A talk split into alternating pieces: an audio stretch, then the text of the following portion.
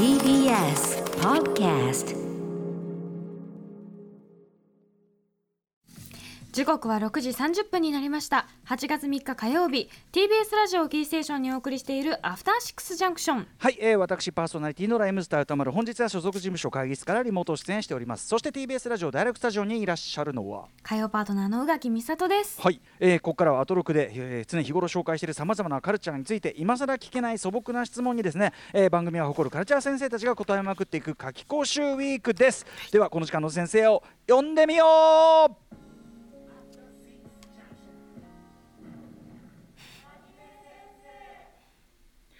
えー、アニメ評論家の藤津亮太です。今夜はアニメにまつわる質問疑問にお答えします。はい藤井さんには本当にお世話になりっぱなしでございます。よろしくお願いします。よろしくお願いします。お願いします。After Six Junction. それではアニメ先生の藤津亮太さんです。よろしくお願いしますよろしくお願いしまます。すあの一応夏休み間の演出の多分小芝居がね びっくりしちゃった。あの月曜ディディレクターのやっぱ保坂あかりさんがね、いろいろこういう手数多いことをやるのがすごい好きでね その佐々木うん、カルチャー関係ないけどね俺ね。アイス一口ちょうだい、え。え？っていう。俺男子校6年間だったらこういう青春全くこれは俺にとってはもうファンタジーですけどねドギマギしてましたね、えーはい驚 という。愕でも僕もファンタジーですからねそうだよね。あんまりないよ。はいということで、改めて藤津さんのご紹介、えー、宇垣さんさんからお願いします。はい。1968年静岡県のお生まれアニメ評論家でいらっしゃいます。主な著書に私の声優道僕らがアニメを見る理由アニメと戦争などまたインタビューレビュー解説ブックレットパンフレットの構成なども手掛けていらっしゃいます。アトロクには定期的にご出演。毎回おすすめのアニメを教えてもらっています。はい、あの前回ご出演もついこの間でね、うん。えー7月20日火曜日に7月注目アニメということで、えーとまあ、テレビシリーズ3本とね、えー、とサイダーのように言葉が湧き上がる劇場ね。これあの僕まだあの未見なんですけどマネージャーの幼いさんが見に行ってすごい良かったっていうふうに言ってました。はうん。ね。はい、ということで、えーとまあ、カルチャー先生ということで素朴な疑問前回5月4日にやったんですけどあの時もすごい面白かったですね藤井さんね。うん。ああそれは良かったです。あのなかなかね説明する機会ないんでね、うんうん。思ってはいるんですけどいろいろうん。うんなんかねあの改めてこう、我々も考えを整理する機会にもなるしはい。ということで、はい。はい。はい。えーということで今回もいっぱい質問が来てるそうなので、えー、とこれはじゃあどういう私がはいはい。読みますね、まずはじゃあ1本目です。ラジオネーム、残り物には服があるさん。今声優さんの学校が多く若い声優さんが毎年たくさんデビューされていますいくらアニメの本数が多いとはいえ明らかに供給過多だと思うのですが皆さんちゃんと食べていけてるのでしょうか？そもそも今プロの声優さんって何人ぐらいいるんでしょうか？というご質問です、うんうんはい。あのー何をもって声優と定義するかちょっと難しいところもあると思うんですけれど、うんえー例えばあの舞台の俳優もやってるけれど声もお仕事もお仕事もたまにやるっていうような方もいらっしゃるわけですけれど、はい。一応一つの目安としてですねあの声優雑誌の声優グランプリが毎年付録でですね声優名鑑名鑑っていうのをつけてるんですね。はい。うんで2021年3月号に女性編がついてるんですけど、うん。こちらに955人うんで4月号の男性編には607人載っていて、合計ですね1562人が、まあ、今年の声優メーカーには載ってるということなので、うんうんえー大体それぐらいの方が声優と、まあ、呼べるというか、うんあーことは言えると思いますね、はいはい。2000年に比べて4倍ぐらいになってるそうなんですけれどそんなに増えたんですか？はい。はい。4倍。えーあそう。でもこれってそのねあのメールにもあった通り供給型状態っていうのはなかったりするんですか、うん。まああのーニーズがあるから増えているというのはあると思うんですよね。うんうんえーあの特にソーシャルゲームがすごく増えて音声がついているのなであはいのニーズがついてるんですけどただ、まあ、ソーシャルゲームっていうのは掛け合いで演技をして取るというよりは、うんうんうん。割とその積み上げられたセリフはい。を順番にえー読んでいく、でだうん。感情をむしろ変に入れない方が例えば「はい。はいありがとう」もうんうん。いろんなシチュエーションで使える「ありがとう」を言ってくれた方がいいわけなので、うんうんあの感情を入れない方がいいなんて言われたりするので、ええ。演技という意味では、うんうんあのソーシャルゲームだけゲームだけやってるだけだと、うん。あの成長はしないかもと言われてはいますよね。なるほどね。そうかそうか。んとかねあとやっぱりその結構その売れっ子の方はもうはい。複数の作品はい。に同時に結構ねこう出てたりもするからっていうね。当然能力差というか。うん。そうなんですよね。なので、まあ、食べていけるかっていうことなんですけれど、その質問にあった、ええっ、と、まあ、今割とアニメ、えー、ゲーム吹き替えっていうのが大きなお仕事だと、まあ、世間も思ってるし、それは確かにそうなんですけど、それ以外にもですね、テレビ CM や、えー、っと、テレビ番組、それから企業の PV ですね、企業の PV って僕ら知ることないんですけど、結構ニーズあるんですよね。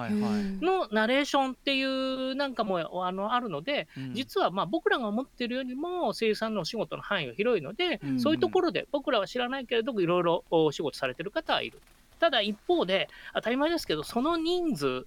で全員が専業かというと、そうではないと思うんです。ね、うん、やっぱり、うん、うん、そうではない、えー、特にキャリアの浅い方なんかは、アルバイトなんかしながらやられてる方っていうのは当然いると思いますので、うん、うんなかなかそういう意味では狭き門であるっていうのは変わらないと思います。まあでもよく考えたら普通の俳優さんだってねその、はい、それ一本で食べていける層とかっていうのが限られてるとか同じことですよね、う。ん、音楽家だってなんだって。そこはそこは同じだと思います。はい、うんうん、なるほどなるほど。でもその具体的にその声優名鑑を見るとねそのプロとして一応こう、はい、なんていうかな。はい登録されている人としてはこれぐらいいるっていう一つの目安ですね。はい、だから1560人と言って、はい、そうですね。はい、一回覚えていただければ。い、やいいですねこれね、はい、じゃ続いていきましょうか。はい、ラジオネームこまめさんからいただきました。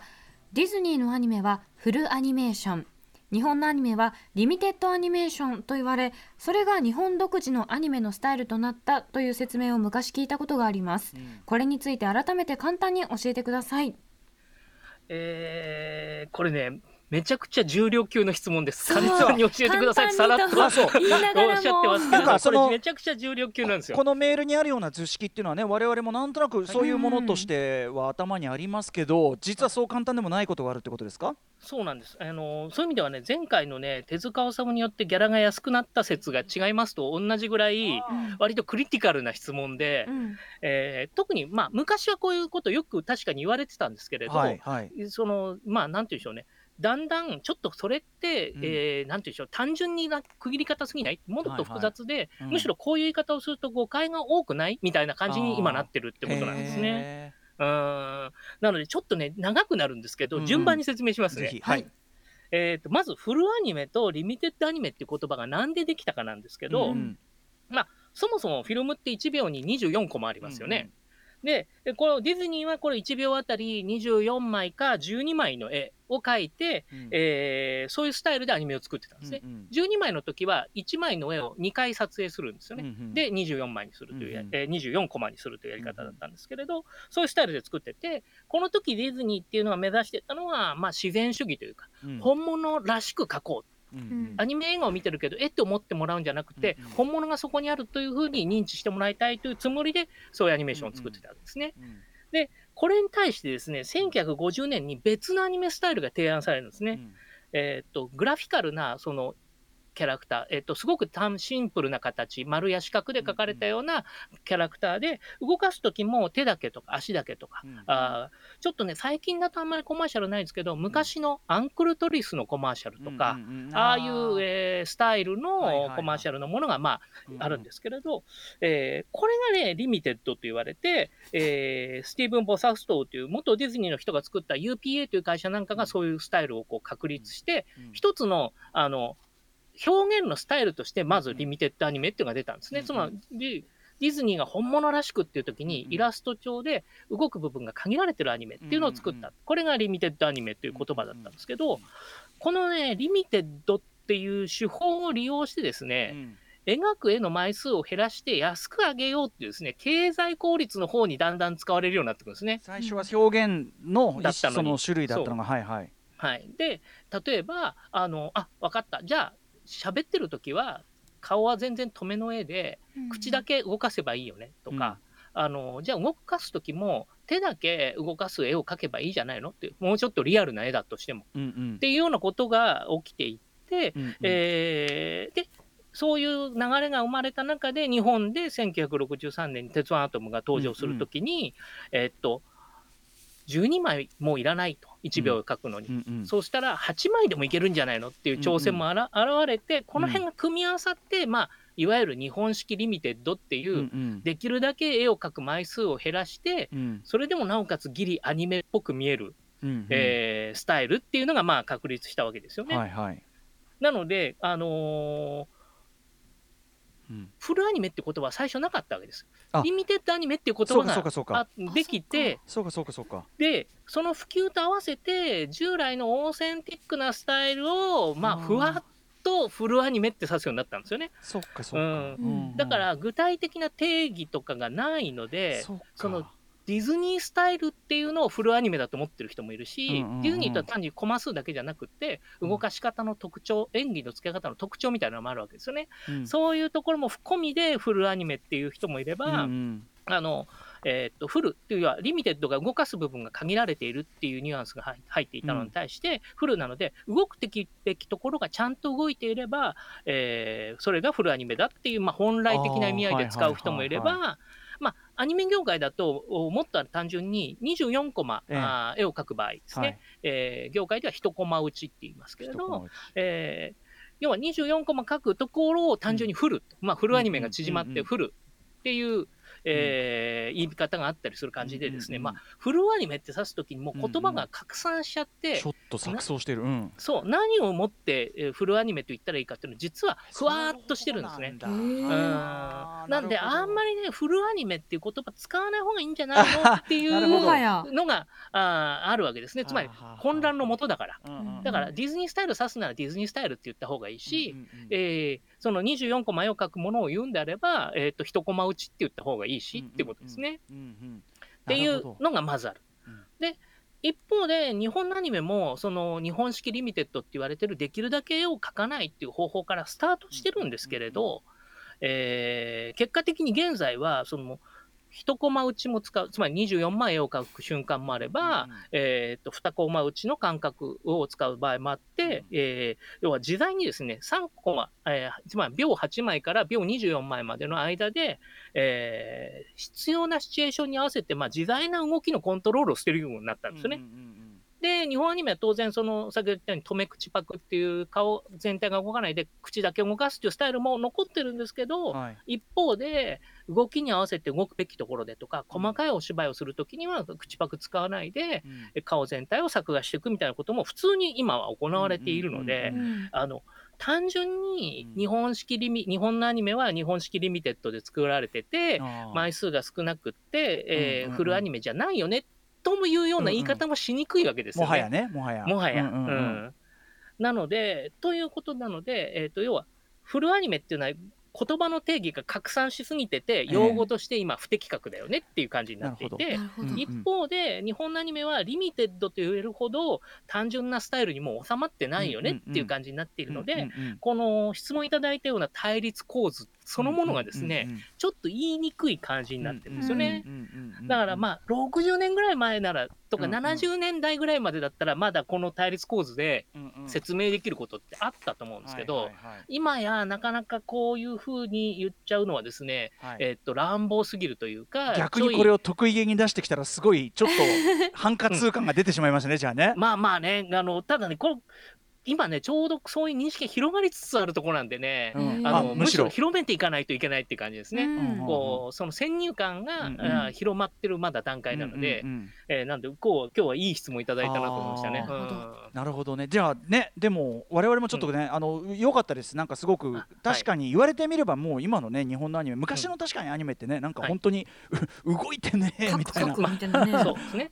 うん、あったけど確かに今のアニメとそれはね、もうそれは違うものだしとかね。例えばこの世界の片隅なんかは、その非常に複雑な駒落ちを使って、えー、とキャラクターを動かすところは全部動かすみたいな発想をやってるので、まあ、発想としては、まあ、これは言葉としてよくないけど、フルアニメっぽいわけです。ちょんちょん付きですけど。かつて言ったところの。トーテーション向きですけど、かつてで言うのはそれに近い発想で作ってるっていうふうにも言えちゃうので、あんまりもうそこを分ける必要はないんですね。これはお聞きの皆さん良かったですね、これからね例えば酒場でね得意げにそのフルフルアニメーション大リミテッドだって言ってきたやつをねギャフンと、はい、返り討ちにすることができますよ。い やでもいいこと聞いたこれは、はい、我々も恥かく前に、あのちゃんと正しい知識をいただいてよかったです、勉強になりました、続いてのメールに参りましょう。ラジオネーム真実味さんからいただきました。今って普通に深夜にテレビアニメが放送されていますが私の子供の頃にはほとんどなかったように思います深夜アニメはいつから放送されるようになったのでしょうか？また深夜アニメ第1号って何なんですか？確かになんか高生ぐらいからだったような気がするな。あのー、そうですね。まあ、まずね、1号って僕らライターの時はできるだけ避けたい言葉です。えっと、間違えやすいんで。そうですよね。これがあるって出されたら、反証されたら一発で終わっちゃうもんね。そうそうなんで、まあね、ごく初期の例って書くのがいいなっていつもごく初期の例だと。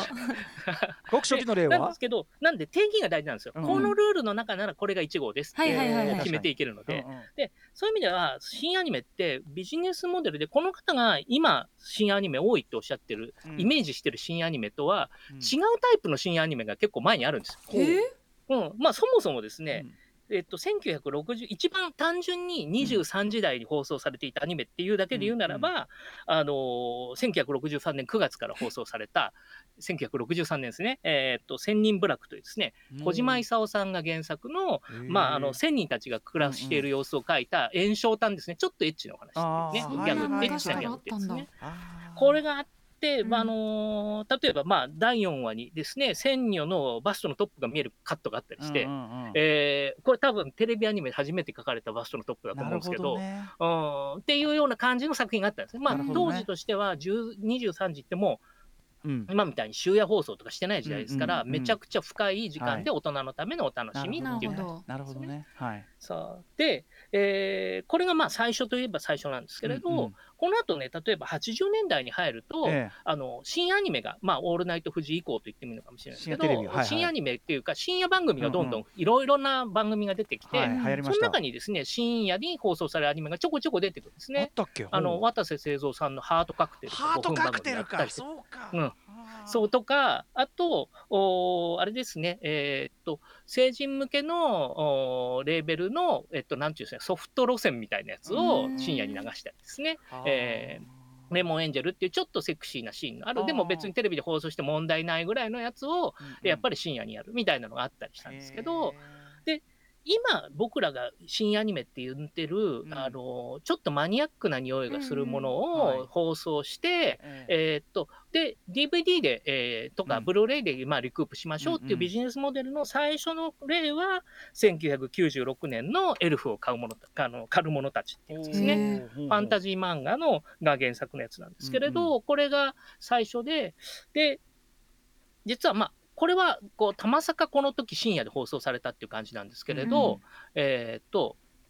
1997年にですね、うんうん、えー、エヴァンゲリオンの劇場版に合わせて、はい、テレビのエヴァンゲリオンを深夜に放送するんですね、テレビ東京。それ見た。はい。これがね、視聴率が2%とか取って、うん、めちゃくちゃ稼いだんで、あここにはやっぱお客さんいると。俺、リアルタイムの放送じゃなくて、こっちを見たっつって、いまだにコンバット REC にバカにされるんですよ。うん、はいはい、うん、まあでも、この時にだいぶそれで追いついた人いますからね。うんうん、えー、はいで、えー、この時にあれして、えー、エヴァが高視聴率取ったんで、そのテレビ東京が、あこれは深夜っていうところって開発ができてよねって言って、この98年ぐらいから、どんどんどんどんまあ深夜アニメが増えていって、まあ、今の状態につな、えー、がるというですね。なるほど。でもそう考えるとやっぱ比較的若いっていうか、まだ市民権得て、そんなに実は日は経ってないですね。ねなんかそうなんですよ。まああのー、そうなんです。だからそこは最近のですね、あのー、なんていうんでしょう。出来事なんですよ。ただまあ僕が大学で教えてたりすると、大体彼らが生まれた頃に新アニメがもう出来上がってるみたいな、この感覚はおじさんだ。すみません。そうそうそうそう。なんでそうなんですよ。まあだって、えー、でもあ大体ですねアニメ100年ちょい今日、えー、17年で100年だったのでもう105年ぐらい歴史があるんですけど、そのうちのまあ25年ぐらいはもうでも新アニメがあるってことなので、えー、現在の形の新アニメがあるってことなので、まあそこそこ長いというふうに言うのがいいかなと思いますね。そのねなんかでも青年とか、まあ、大人が見るものになって20年ちょっとっていうかねはい、ね。感じですもんね、はい、なるほどね。いやいや勉強になりますね、うん、はい、無限にいけるなこれ。次行きましょうか。うん、次、はい、えっとですねラジオネームおかきまんさんからいただきました。知り合いのアニメ好きからよく「アキラはすごい作品だから見た方がいい」と勧められますどのあたりがすごいのか教えてほしいですはいこれは私も知りたいうん、見ていただければまあ分かるかもしれないのでテンあのコンパクトに言いますね、うん、まず一つはやっぱ大友克洋さんが提示しているビジュアルのイメージの面白さですね、はい、えー、人間の身体が変化していく様子とかのイメージの面白さがまず1個あるで、もう一個は、えー、当時の若手のアニメーターたちが、どこまで、ある種、リアリズムにのっとった形でアニメーションの表現を突き詰められるかを、まあ、競っている技の共演っていう要素がありますね。それこそね、井上俊之さんたちの世代っていうかね、はい、そうですね、そう、まさにそういうことですね。というのがあって、まあ、だから絵力がやたらと強いということですね。うん、うん、で、さらに、えっと、芸能山城組のですね、音楽、原初のエネルギーを感じさせる音楽と、大体この3つが大きいポイントなのかなとですね、ね。もうもっと上げていけばね、きりがないんですけれど、うん、えー、で、まあ、ちょっとおまけに言うと、当時のアニメとは違う作り方、プレスコをしたり、リップシンクロといって、えっと、あいうえおの言葉のあの口の形に合わせたりとかですね、うんうんうん、当時のアニメではない、そう、やり方をですね、うん、えー、してるんですよね、うんうんうん。なので、そういう意味でもちょっとユニークな作品ということで、うん、まあ、そのあたり注目していただければ面白いんじゃないかなと思います。まあ、4K 版とかも出てたりするんでね。い。やもう俺の心のオリンピックはねいやもうアキラがオープニングで本当によかった。キキキキってね。あの開幕式よかったわ、うん、僕が聞いた噂では春木屋から始まるっていう噂を聞きましたよ。えどういうこと？は春木屋ね春木屋のシーンね。春木屋春木屋のシーンから始まってであそこの階段をトントントンって上がっていくと、うん、そう。広がってると。スタジアムだっていう噂を聞きました。すごい。もうそれです、うん、もうそれです。それだった。確かにそれだった。そうでしたね。はい。ちょっとお時間来てしまいました。いや、はい、藤津さんやっぱあの説明ももちろん素晴らしい最上級ですしねなんか質問もやっぱりいいね。なんかはい。いえ面白いものが引き出される、まあ、今回もいっぱい面白い質問,、質問が来て面白かったですね、またちょっとうん、そう。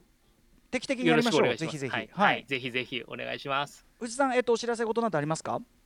あえーと、そしたらですね、8月21日にですね、朝日カルチャーセンター新宿教室で、えー、アニメと戦争追放としましてですね、えー、この春に出たアニメと戦争ではちょっと触れられなかったアニメと戦争のお話をですね、いくつか作品を取り上げながらしようと思っておりますので、うん、えー、ツイッターと見ていただければと思います。はいということで、えー、藤井さんまたいろんな形でお世話になりっぱなしになると思いますが、はい、よろしくお願いします。いやいやこちらこそ。はい、はい、えー、ということでアニメ先生藤津亮太さんでした。ありがとうございました。はいどうもありがとうございました。ありがとうございました。この後夜8時からは2人目の先生が登壇ですヒップホップ先生こと音楽ライターの渡辺志保先生が答えてくれますそして明日のこの時間は、えー、映画先生として脚本家で映画監督スクリプトロクターの三宅龍太さん登場です